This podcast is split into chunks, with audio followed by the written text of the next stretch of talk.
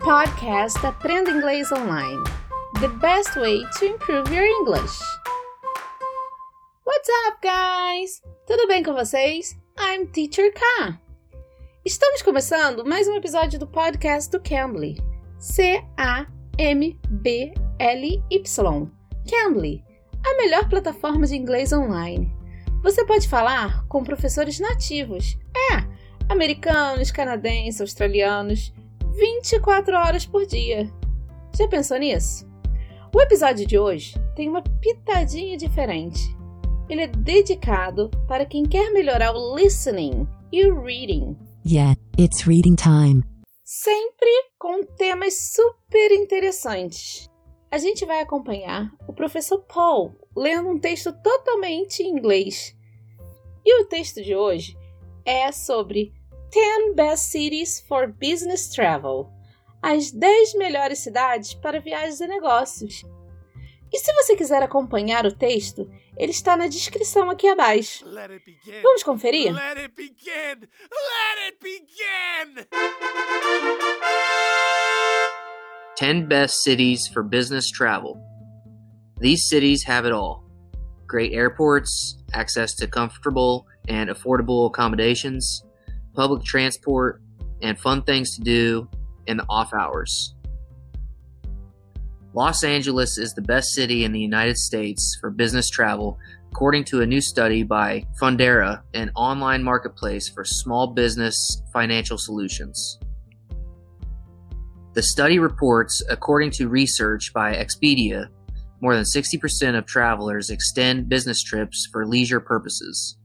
This means that the destination matters more than ever. These so called bleisure business leisure travelers take an average of six business trips per year.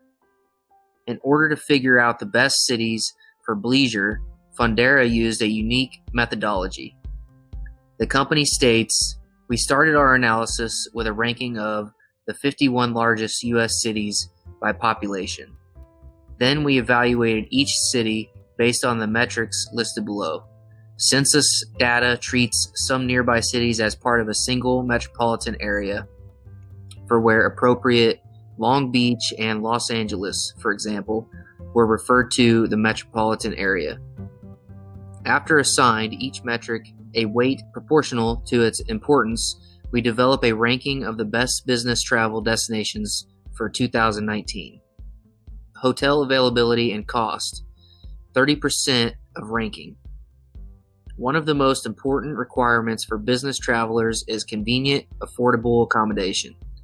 The more hotel rooms that a city or metropolitan area has, the easier it is for business travelers to find an appropriate option, even if booking a trip last minute. Availability of more hotel rooms also makes a region well suited for hosting a large event or conference. Hotel cost is an important metric in its own right and acts as a proxy for other expenses, such as rental, car, and food. Data on the number of hotel rooms in each destination comes from a Census Bureau 2016 County Business Patterns Survey, latest available data. Hotel cost comes from Business Travel News 2018 Corporate Travel Index. Together, hotel room availability and cost account for 30% of the ranking. Commute distance and time, 25% of ranking. Being stuck in traffic can delay you for an important meeting or event. So Fundera evaluated distance and travel time for each destination's major airport to downtown. Fundera used rush hour, 8 a.m. on a Monday, when checking travel time, given that this is when most business meetings or conferences would occur. This data comes from Google Maps and comprises 25% of the ranking. Dining and entertainment establishments, 15% of ranking. Business trips afford many opportunities for dining and entertainment. You might want to dine with a client, participate in a fun team bonding activity, or explore the city after a long day of meetings. Fundera used the Census Bureau's 2016 County Business Patterns Survey, latest available data, the number of dining and entertainment establishments in each city. The census data displays duplicates establishment numbers for some industry codes. So this data is approximated and accounts for 15% of the ranking. Public transportation access, 15% of the ranking. Globally, business travel expenses are increasing, and businesses spend more than 20% of their travel budget on car related expenses such as car rental, taxis, fuel, and tolls. Utilizing public transportation can help small business owners to cut back on travel expenses. Fundera used the National Transit Database's 2017 service data, latest available data, to find the number of public transportation trips per capita in each destination. Public transportation access accounts for 15% of the total ranking. Convention center size, 10% of ranking. According to a survey by American Express, the number of in person meetings and events is expected to increase globally this year. Business events are also expected to have more attendees and last for a longer time. This means that the best business travel destinations should be well equipped to host events. Fundera evaluated each city based on the square footage of the local convention center. Data comes from the website of the individual convention centers and accounts for 10% of the total rankings. Alternative transportation bonus, 5% of ranking. Some business travelers are relying more and more on alternate methods of transportation. Electric scooters have popped up in dozens of cities across the US. Together, Bird and Lime, the two most popular scooter companies, have provided more than 30 million rides. Many cities are instituting regulations to authorize scooters or regulate scooters that are already in use. Scooters cost $1 to rent plus 15 cents per minute. Helicopter sharing is much less common than scootering, but significantly more expensive. Fundera assigned a low weight 5% to this category because scooters and helicopter sharing still haven't become mainstream transportation options for business travelers. Key findings included large cities included Chicago, Los Angeles, and New York dominated the top 10 business travel destinations.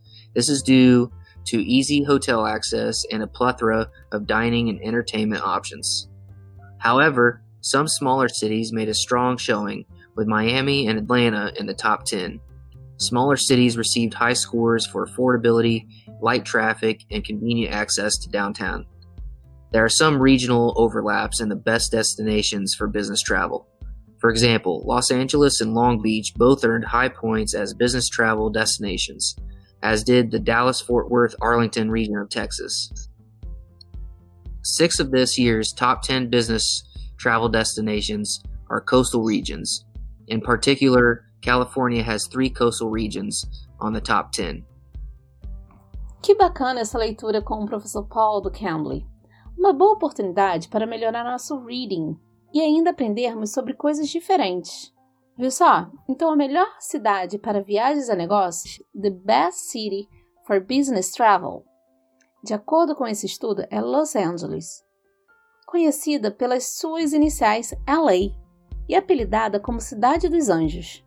Quem ficou com vontade de fazer uma aulinha com um dos professores do Cambly, basta usar o código do podcast TEACHERK. Teacher CA, isso mesmo, tudo junto, Teacher K.